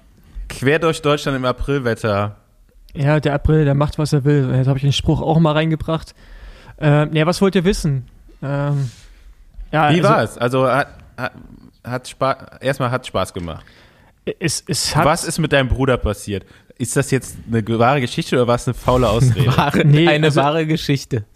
Ey, das war, das, das war echt dramatisch, aber wahrscheinlich am Ende sogar besser für ihn, ähm, solange er gesund bleibt. Ähm, nee, das war so, genau, ich bin ja von Berlin, wollte ich zum südlichsten Punkt Deutschlands fahren, das Haldenwanger Eck, äh, das unter Oberstdorf. Da hätte man jetzt auch nicht mit dem Rad hinfahren können, man hätte noch ein bisschen das Rad tragen müssen, aber da wollte ich eigentlich hin. Und ich dachte mir, April ist dafür ein guter Monat, weil der April, ja. Dann Ahnung, letztes Jahr Ostern waren es ja auch 30 Grad. Ne? Genau. Nee, also ich habe mir deswegen auch April ausgesucht, weil ich ja eigentlich im Mai in den Staaten gewesen wäre. Mhm. Und äh, das war jetzt halt alles geplant, genau. Ähm, ja, erstmal zu meinem Bruder. Der sollte ja, oder eigentlich wollte ich es ja zuerst alleine machen und dann dachte ich, okay, wäre cool, das mit meinem Bruder zu machen. Dann war auch alles geplant, Rad war fertig, alles. Er war schon auf dem Weg hierher. Da kriegt er halt einen Anruf äh, äh, von einer Person, mit der er Kontakt hatte, an dem, an dem, an dem Tag noch. dass die- Erklär mal. Erklär, erklär es mal genauer. dass die. Ähm, Das hört sich so nach einem Tinder-Match an. Achso, nee, nee, kein Tinder. Mein Bruder macht, mein Bruder macht kein Tinder. Er ist ein Ehrenmann. Äh, und äh, ähm, auf jeden Fall, ja, vor allem morgens, du machst, hast du morgens kein Tinder-Date. Ach so, morgen. Ach, Ja. wirklich vor der Abfahrt noch? Ja, ja. Wie? Ja, ja, also an dem Tag davor, er wollte nachts bei mir schlafen, weil wir früh los wollten. Ah, Genau, und die Person äh, wurde dann zweimal positiv getestet bei, bei einem Schnelltest.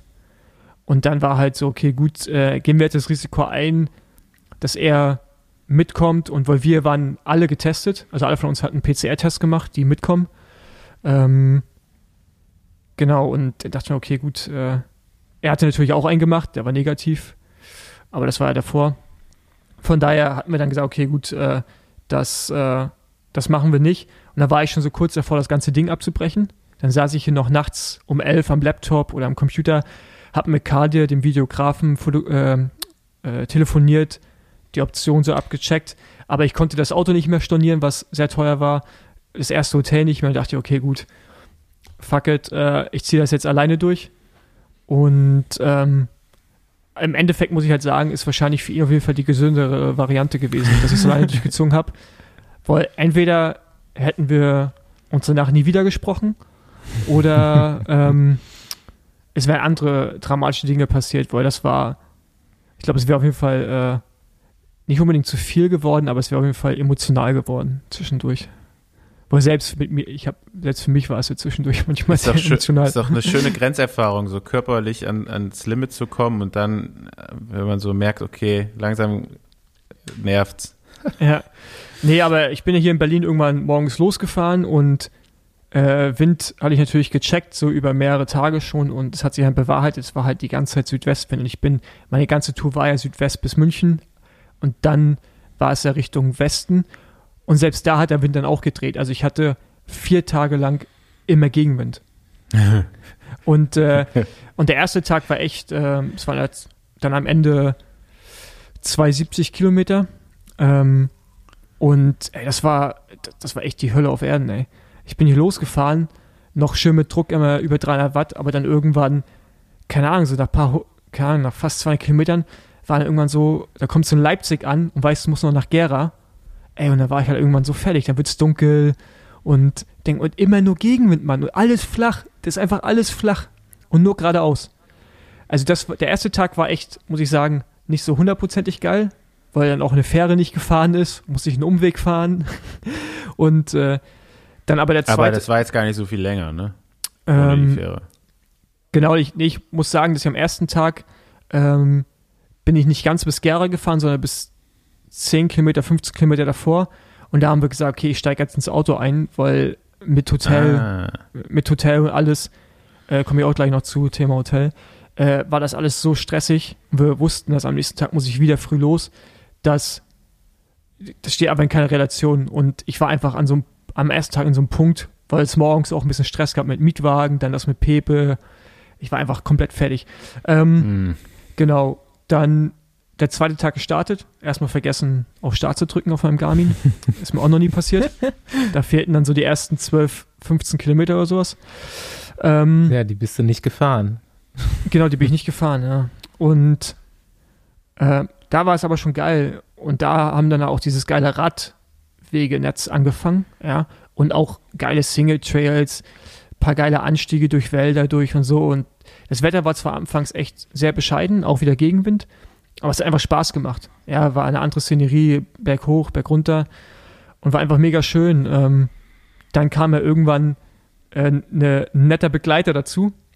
Äh, ich weiß nicht, wer mich auf Instagram, äh, wer mir auf Instagram folgt, aber ich habe es bei mir auch in die Story Highlights verlinkt. Da, da hieß der, der Pierre, also sein Name ist Pierre, Der Bratwurst-Pierre. der Bratwurst Pierre.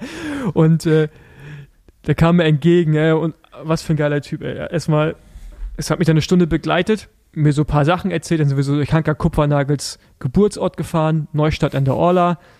Ähm, dann an dem Haus oder der, an der Druckerei vorbei, wo, glaube ich, die Harry Potter Bücher gedruckt wurden. Alle. Ja, keine Ahnung. Ähm, und ich glaube, es war Harry Potter. Ja, so ein bisschen was erzählt von der Region und hat natürlich auch so ein geiles, äh, hat eine Wattkontrolle gemacht mit mir und äh, auf jeden Fall bester Mann.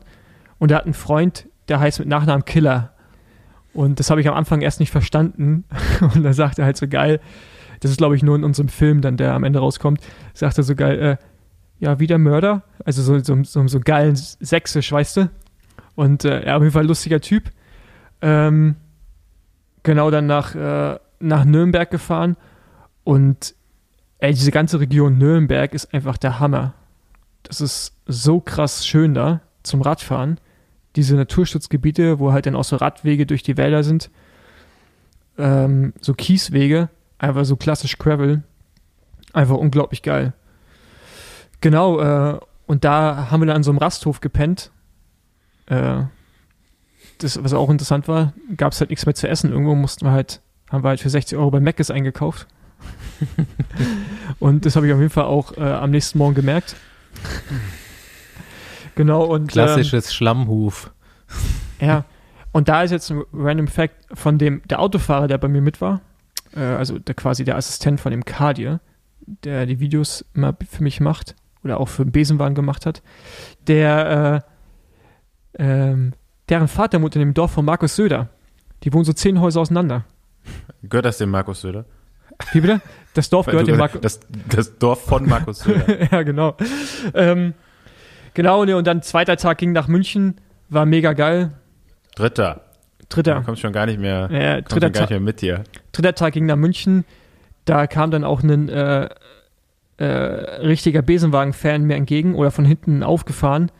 Äh, Wie von hinten aufgefahren? Wie geht Ja, das ja. denn? Ja, ja, der kam von hinten aufgefahren. Der Ein hatte, richtiger Besenwagen-Fan. Äh, der hat ein italienisches Rad mit Disc sogar und äh, komplett Besenwagen-Kit, sogar mit Buff. Geil. Bester Mann. Ähm, genau, und Das war geil, ne? Die Strecke. Ich habe mir schon tausendmal gedacht, also tausendmal nicht, aber so oft, wie ich immer nach München gefahren bin, immer so diese, ich weiß, was ist das für eine Autobahn? A9?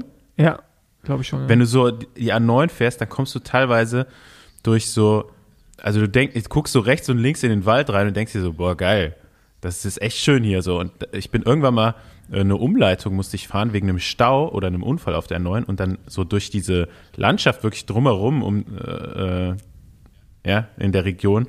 Ähm, mega. Also da habe ich mir äh, schon öfter mal gedacht, da, hier musst du irgendwo eigentlich mal äh, Radfahren gehen. Ja, aber, die, aber das geilste Stück ist wirklich nördlich und südlich von, von Nürnberg. Also aus Nürnberg raus Richtung Rotsee ist unglaublich. Und dann noch ein bisschen südlicher. Ähm, und dann halt auch der Norden. Aber so die ganze Nürnberger Region ist echt der Hammer. So, wenn du dann so neben Ingolstadt bist, ist ein bisschen langweilig. Da ist halt relativ flach. Und äh, dann halt wieder kurz vor München fährst du halt auf, an der Isar lang die ganze Zeit, auf diesem Isar-Radweg. Hm. Und äh, ist ja auch so eine Autobahn, einfach so eine Gravel-Autobahn. Ja. Also ist, ist, schon, ist schon ziemlich geil. Ähm, ja, keine Ahnung, Mann. Und dann ist halt so absurd. Es waren halt 25 Grad am Sonntag. Und dann kommst du in München an, dann äh, holen wir uns was zu essen, trinken noch ein Bier draußen.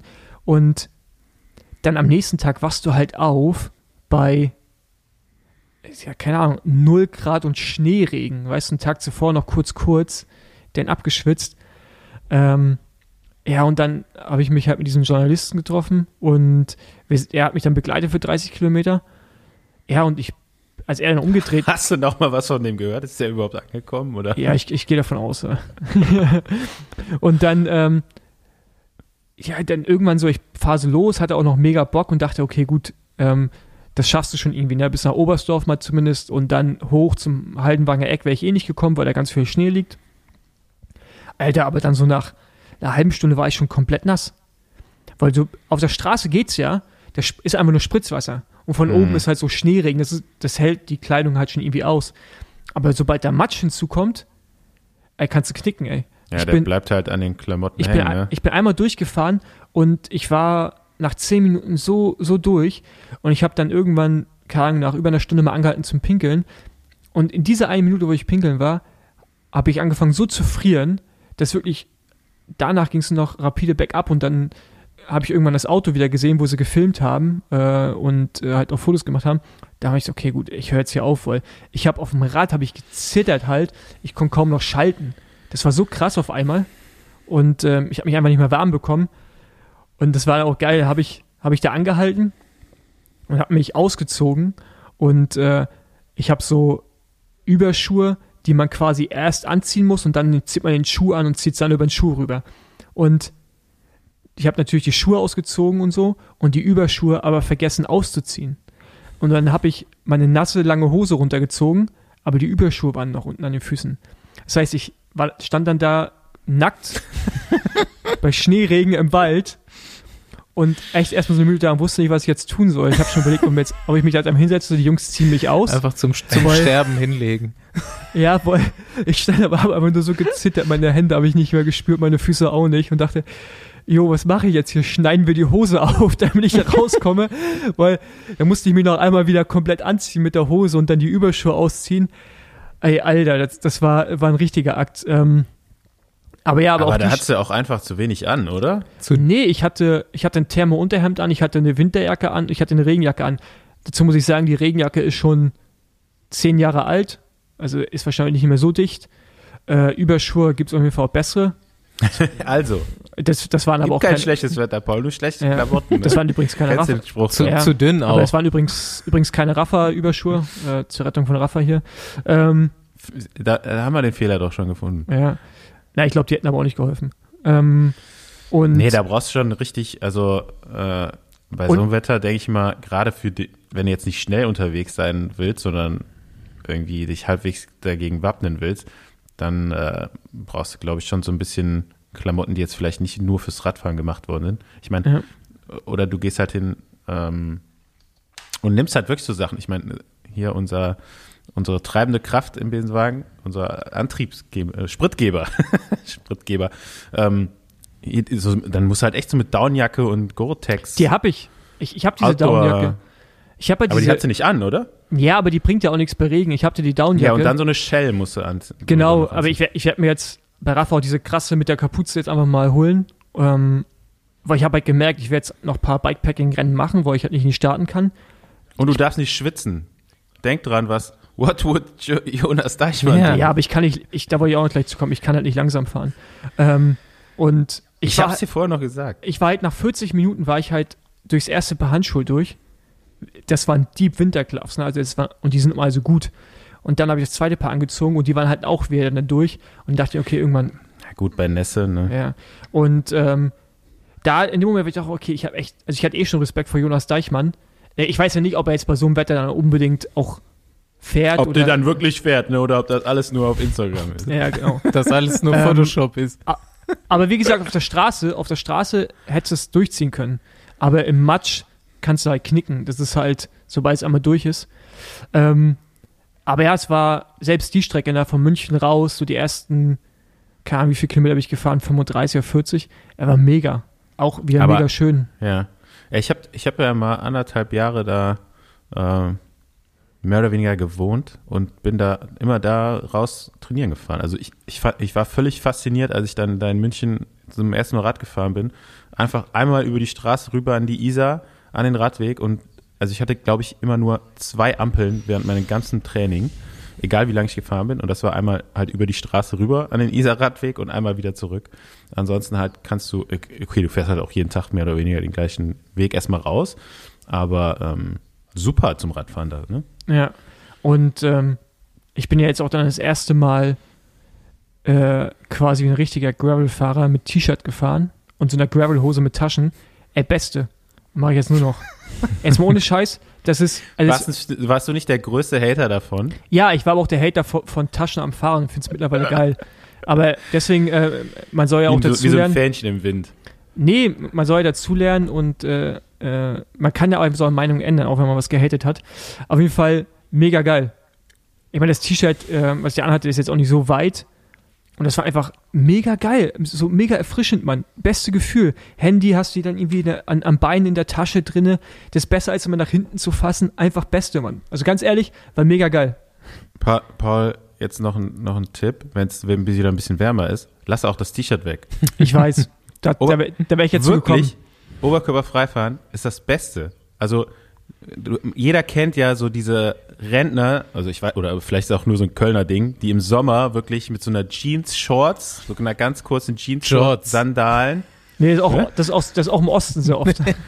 und dann so mit einem normalen Fahrrad so richtig, also richtig schon gut Bräune gemacht, miese, miese Bräune. Und die dann immer so durch die Gegend fahren. Und da habe ich mir irgendwann gedacht, ey, wenn, die müssen doch genau wissen, was gut ist. Die haben die Erfahrung. Und es ist wirklich, also man denkt die ganze Zeit, ja, man schwitzt und dann wird es kalt oder so. Nein, äh, der Schweiß, der trocknet ja auch direkt. Also es ist ja. super. Ja. Mal- Auch, ich hatte es ja vorhin schon angesprochen mit, den, mit den Hotels. Ähm, das war echt krass, ne? Ich habe so Hotels im Vorfeld gebucht und gab jetzt auch dann über Social Media viele Fragen, ob ich nur überhaupt geschäftlich unterwegs bin. Natürlich war es geschäftlich, weil wir haben jetzt äh, das Ding auch filmisch begleitet und auch fotografisch, wie man bei mir äh, auf meinem Komo-Profil auch sehen kann. Da sind alle, alle. Fotos zu sehen. Ja. Hammerbilder auf jeden Fall. Genau, da auch nochmal Shoutout an Nils Lenger, der, der Fotograf, der mit war. Äh, und genau, wir haben, wir haben das Ganze halt auch mit der Kamera festgehalten. Das hat der Kadir gemacht, der auch schon unseren Sanremo-Film äh, umgesetzt hat. Und ähm, da wird hoffentlich in ein paar Wochen dann auch einen Doku-Slash-Film folgen. Äh, nee, aber ist- ja, es- okay. ey, ich muss nein, mich gerade an die Szene Ja, ja. zurückerinnern. es ist, es ist, es ist eine Outside, Kadir. es ist eine Outside Fabian, Productions. wie lange brauchen wir? Ja. Wie lange brauchen wir? Zwei Wochen. Kon konservativ gerechnet. ja, genau. Zwei Wochen. Aber der Unterschied ist, dass es diesmal eine Outside Productions und keine Besenwagen Productions Daher kann sein, dass es, es sind weniger Menschen involviert. Daher dürfte es schneller gehen. Ähm, genau, und äh, daher war es natürlich ne, ne, auch irgendwo ein Business-Trip. Und ey, in den Hotels, ne, du bezahlst das Hotel vorab und dann kommst du ins Hotel und dann fragen die dich, ob du überhaupt verreisen darfst. Und im ersten Hotel wollt ihr uns schon nach Hause schicken. Da hast du auch wieder gemerkt, dass Deutschland einfach so Land der Angestellten und Unternehmer ist, also GmbHs, aber nicht Selbstständigen. Ich meine, ich habe ja auch einen Gewerbeschein und bin Gewerbetreibender, ja, ich meine, wir alle. Und da musst du ja ewig rumdiskutieren, um in diesen Hotels bleiben zu dürfen. Äh, da musst du die Steuererklärung habe ich vorgelegt, äh, Gewerbeschein, all mögliches, ne, um dann halt aufzuzeigen, dass das hier ein Business-Trip ist und dass ich auch, dass ich ein Gewerbe habe. Und dann gibt es ja so Formulare und da musst du halt eintragen, Firma. Ja, Firma ist halt Paul Voss. So, also, weißt du, ich meine? So, das ist so, das ist halt, das hat mich richtig genervt, weil ich mir halt auch dachte, erstens, warum erfragt ihr das nicht im Vorfeld als Hotel? Ja. Ähm, und zweitens, warum, warum werden Selbstständige, äh, ja, also warum, warum ist das so kompliziert? Ja. Ähm, ja, auf jeden Fall, äh, es hat nachher am Ende irgendwie dann auch immer geklappt. Aber es war auf jeden Fall hart, hart nervig, ey. Und äh, natürlich auch krass, dass die Hotels überhaupt auf sind, ey. Also in Gera waren wir, glaube ich, die einzigen Gäste in dem Hotel. In München, das war voll, aber äh, in Nürnberg war auch gut besucht, war Raststätte, viele Trucker. genau. Ja, äh, Aber, okay. Und da, aber so richtig geil gegessen oder so habt ihr da jetzt nicht, ne, was ich so mitbekommen habe. nee, wo denn auch und wie? Also ich meine, das ist ja so dieses ganze. Aber habt ihr da, das hast du vorher gar nicht so bedacht, oder? Nee, ey, guck mal, wenn du, ich bin am ersten Tag 270 gefahren und am zweiten. Ich bin jeweils in die Nacht reingefahren, die ersten beiden Tage. Das heißt, du holst das, was du irgendwie kriegen kannst. Ähm, am ersten Tag habe ich halt in Leipzig eine Pizza gegessen. Und mir war irgendwann auch, ey, mir war am ersten Tag ich fast, hätte ich fast gekotzt. Da war so eine Szene, ich die, weiß nicht, ich glaube, hatten sie auch gefilmt. Vor allem, ob ich was zu essen will, esse ich gerade einen Snickers in dem Moment und mir, der, mir wäre der Moment fast gerade wieder hochgekommen, weil ich so viel gegessen habe. Äh, ich bin dann am nächsten Tag dann auf Getränke umgestiegen, also habe dann fast nur noch getrunken. Ähm, also darüber meine Kohlenhydrate aufgenommen. Und äh, Cola. Ja. genau, genau, ich habe nur noch Cola getrunken. Aber das war hart und da war auch diese 270. Das ist halt so lang, dass du halt, wenn du sieben Stunden Rad gefahren bist, du weißt, du musst noch drei Stunden fahren. Und dann, dann sagt, dann habe ich mir gesagt, drei Stunden, das ist halt einfach ein normales Training. Das heißt, du fährst jetzt nach sieben Stunden nochmal ein Training, um irgendwo hinzukommen. Und das gleiche am nächsten Tag nochmal. Und das war halt für den Kopf, war das echt hart. Und auch so im Dunkeln durch die Wälder fahren, äh, wenn Rehe auf einmal vor dir über die Straße springen und nicht nur eins, sondern mehrere. Rehe sind übrigens sehr dumme Tiere, habe ich festgestellt.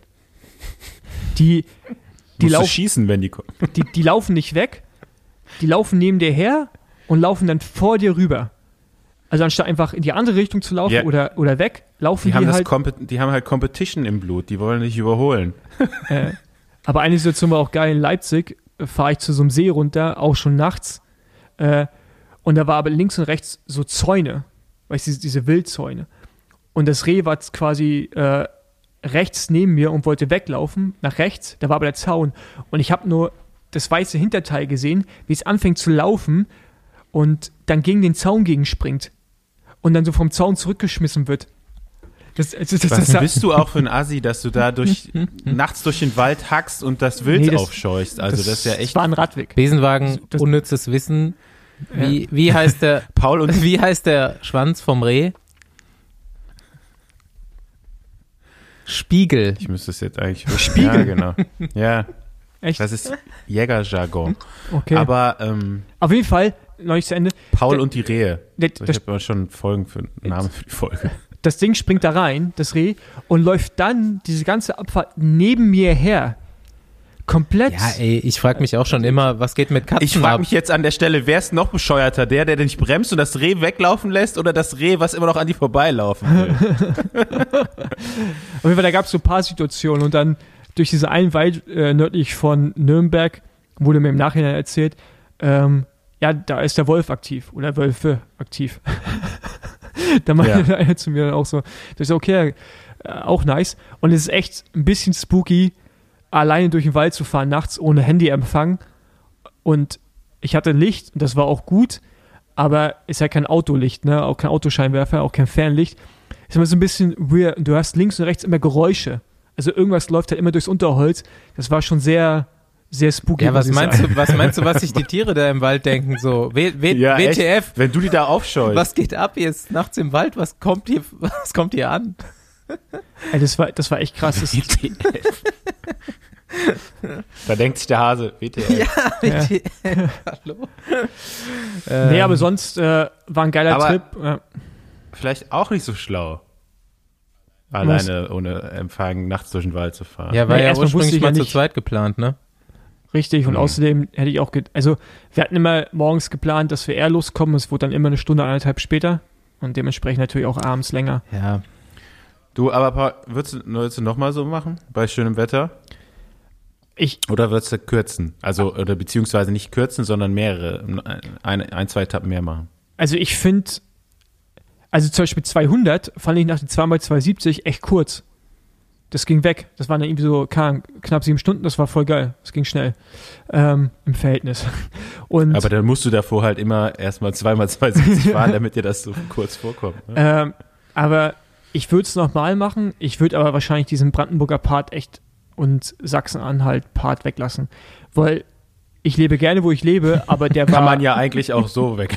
ja, ich ich lebe ja gerne, wo ich lebe. sorry, sorry. Ah, ja, Schöne Grüße, schöne Ja. Grüße nach Sachsen-Anhalt und genau, nach Brandenburg. no, no offense, aber das war Langeweile des Todes. Also es war echt einfach nicht, nicht spannend. Und ähm, ab Aber vielleicht doch vor der nächsten Bundestags. um Leipzig rum ist geil. Nach Leipzig war es gut, aber leider auch dunkel.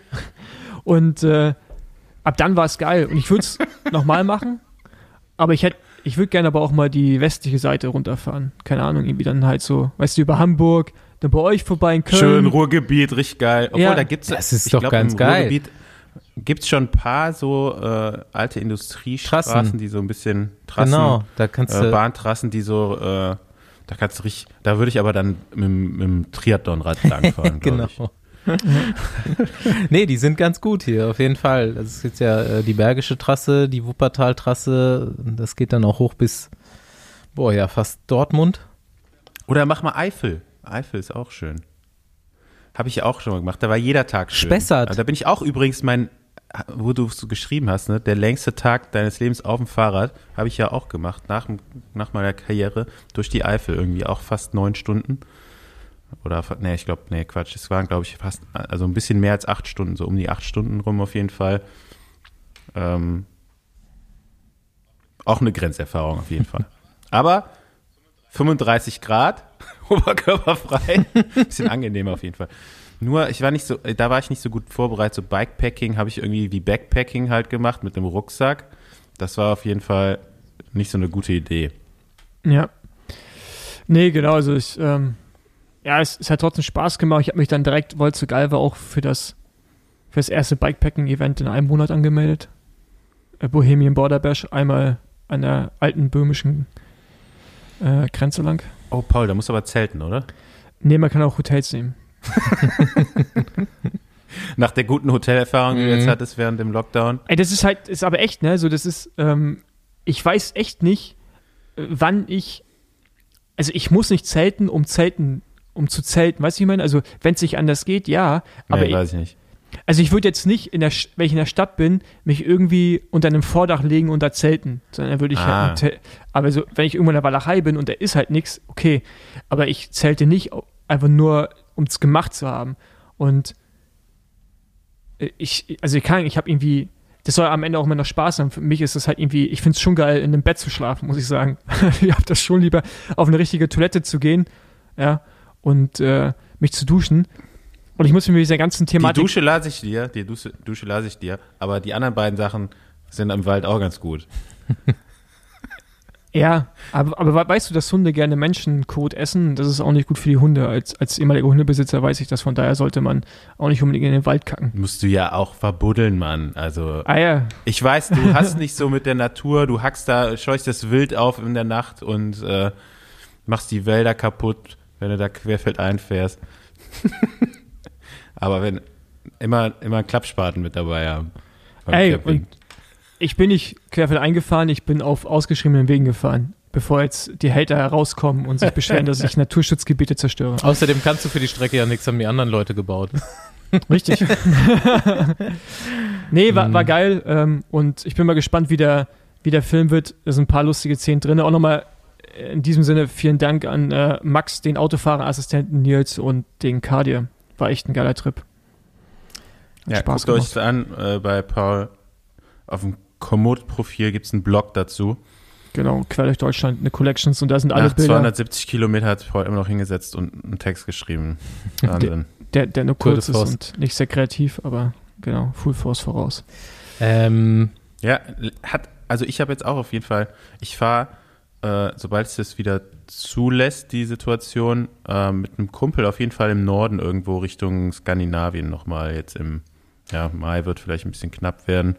Und auf jeden Fall, sobald das Best Wetter besser ist, äh, erst, mh, hat mir auf jeden Fall, also mich hat's hervorragend amüsiert, die ganze Geschichte, die Das ganze Fahrt. Das habe Ähm, ich, das aber hab auch ich gemerkt. inspiriert. Ja, also in jedem Sinne äh, amüsiert. Natürlich, äh, Ja. Du hast mir schlechtes Wetter gewünscht jeden Tag, Mann. dein Gesicht, äh, gerade beim letzten Tag, als du da in die Kamera geredet hast, äh, mit einer mit einer Schneeschicht auf dem Helm, gut, da, da musste ich schon schmunzeln, muss ich sagen. Aber ähm, nee, auch alles andere ähm, hat auf jeden Fall Bock gemacht jetzt. Ja, und Ein bisschen ähm, mehr Rad zu fahren. Mache ich gleich auch noch. Ich muss mir jetzt, aktuell muss man ja immer warten, nachts Minusgrade, wenn wir äh, erst nachmittags fahren. also wie gesagt, ich kann, ich kann es auf jeden Fall mal empfehlen. Und äh, man muss ja nicht jeden Tag so viel fahren, man muss ja auch nicht den, irgendwann, oder die, die, die Heldin spielen, sondern einfach nur Spaß haben bei dem, was man da macht. irgendwann machen wir das mal als Besenwagen. Würde Fabian Ja, jetzt sagen. Und ich sag's auch. So.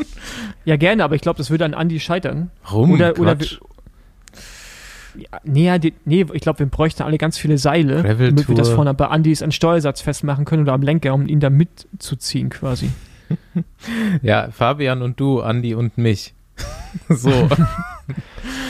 ähm, Nee, aber ich hätte auf jeden Fall mal Bock, so, so eine Besenwagen, so ein Besenwagen, so eine richtig schöne Besenwagen. Gravel-Abenteuer. So, Ja. Aber, da, nee, aber dann kommt Andi mit seinem Straßenrad, macht einfach 32 Reifen und sagt, ja, jo, das, ist doch- das ist alles Gravel. Und dann kommst du auf einmal zu so einem Stück, wo du hinten irgendwie auch ein 50er-Ding brauchst. Ey, ich hatte, ich brauchte Ja, da fahre ich mit dem Mountainbike, da fahre ich nicht mit dem Rennrad da lang. Es gibt auch ein Gravelrad dafür. Aber das kriegen wir hin, Stau, wir kriegen wieder eins besorgt. yo, ich habe Okay. ich hab eigentlich noch ein Thema, aber da jetzt äh, hier die Folge schon so lang ist, kann ich das vielleicht auch für nächste Woche aufheben. Diesen, ich habe diesen Sportsfreund Lötsch-Film geguckt, nämlich. Das haben wir jetzt schon ein paar Mal Hm. von Hörern Lötsch. Lötsch. Lötsch. empfohlen bekommen. Lötsch. Du bist heute Ja, auf jeden lass, Fall. lass nächste Ja, Woche machen wir nächste Dann Woche. Äh, überleg mir, aber ich, der war ja Mechaniker bei mir, Ah ja, als ich bei Team Milram U23 gefahren bin. als Ausleitung wollte ich noch mal so einen Gedanken anbringen, als Outro, den ich schon länger hier notiert habe in meinen Besenwagen-Themenfolder, der jetzt aber sehr gut passt in diese Folge. Nämlich dachte ich mir, um Full Circle zu gehen, sollte Mark Cavendish seine Karriere bei Team Sparkasse beenden. Gibt's einen Nachfolger von Team Sparkasse? Gibt's das noch? Ähm, das war Team Nutrition dann irgendwann. Ja. Und Team Nutrition gibt es, glaube ich, nur noch als äh, so Jedermann-Truppe. Ja, Da- ist doch perfekt. Äh, der, äh, Jedermann, Fahrermann, ja. Da, da kann ich mit ihm rund, da kann ich mit ihm äh, am Nürburgring fahren. Sag ihm das. du hast ihm ja letztens schon mal geschrieben. Nach, nach diesem Jahr machen wir ihm ein Angebot. Genau. Wir bezahlen seinen Vertrag bei, äh, bei, beim, bei diesem, oder bei diesem Amateurteam dann. Damit er bei Klaus Meier seine Karriere beenden kann. Top. Klaus Meier ist der Teaminhaber. Gut, Männer, Ja, schön war es wie immer. Wir Ja. sehen uns nächste Woche. Bye, bye. Bis Dann ich gehe jetzt Radfahren. Ja, ich auch. Tschö. Ich nicht. Ciao.